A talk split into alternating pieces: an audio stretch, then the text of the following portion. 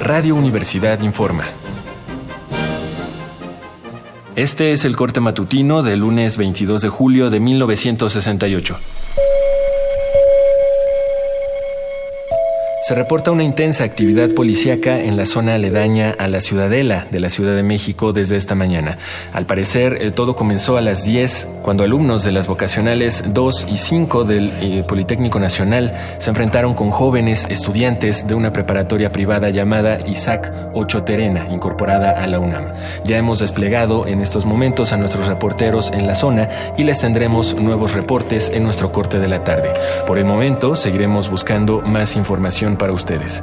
Repetimos, calles aledañas a la Ciudadela, Colonia Juárez, se reporta una riña estudiantil a donde han llegado fuerzas policíacas. Siga pendiente a los reportes de Radio Universidad.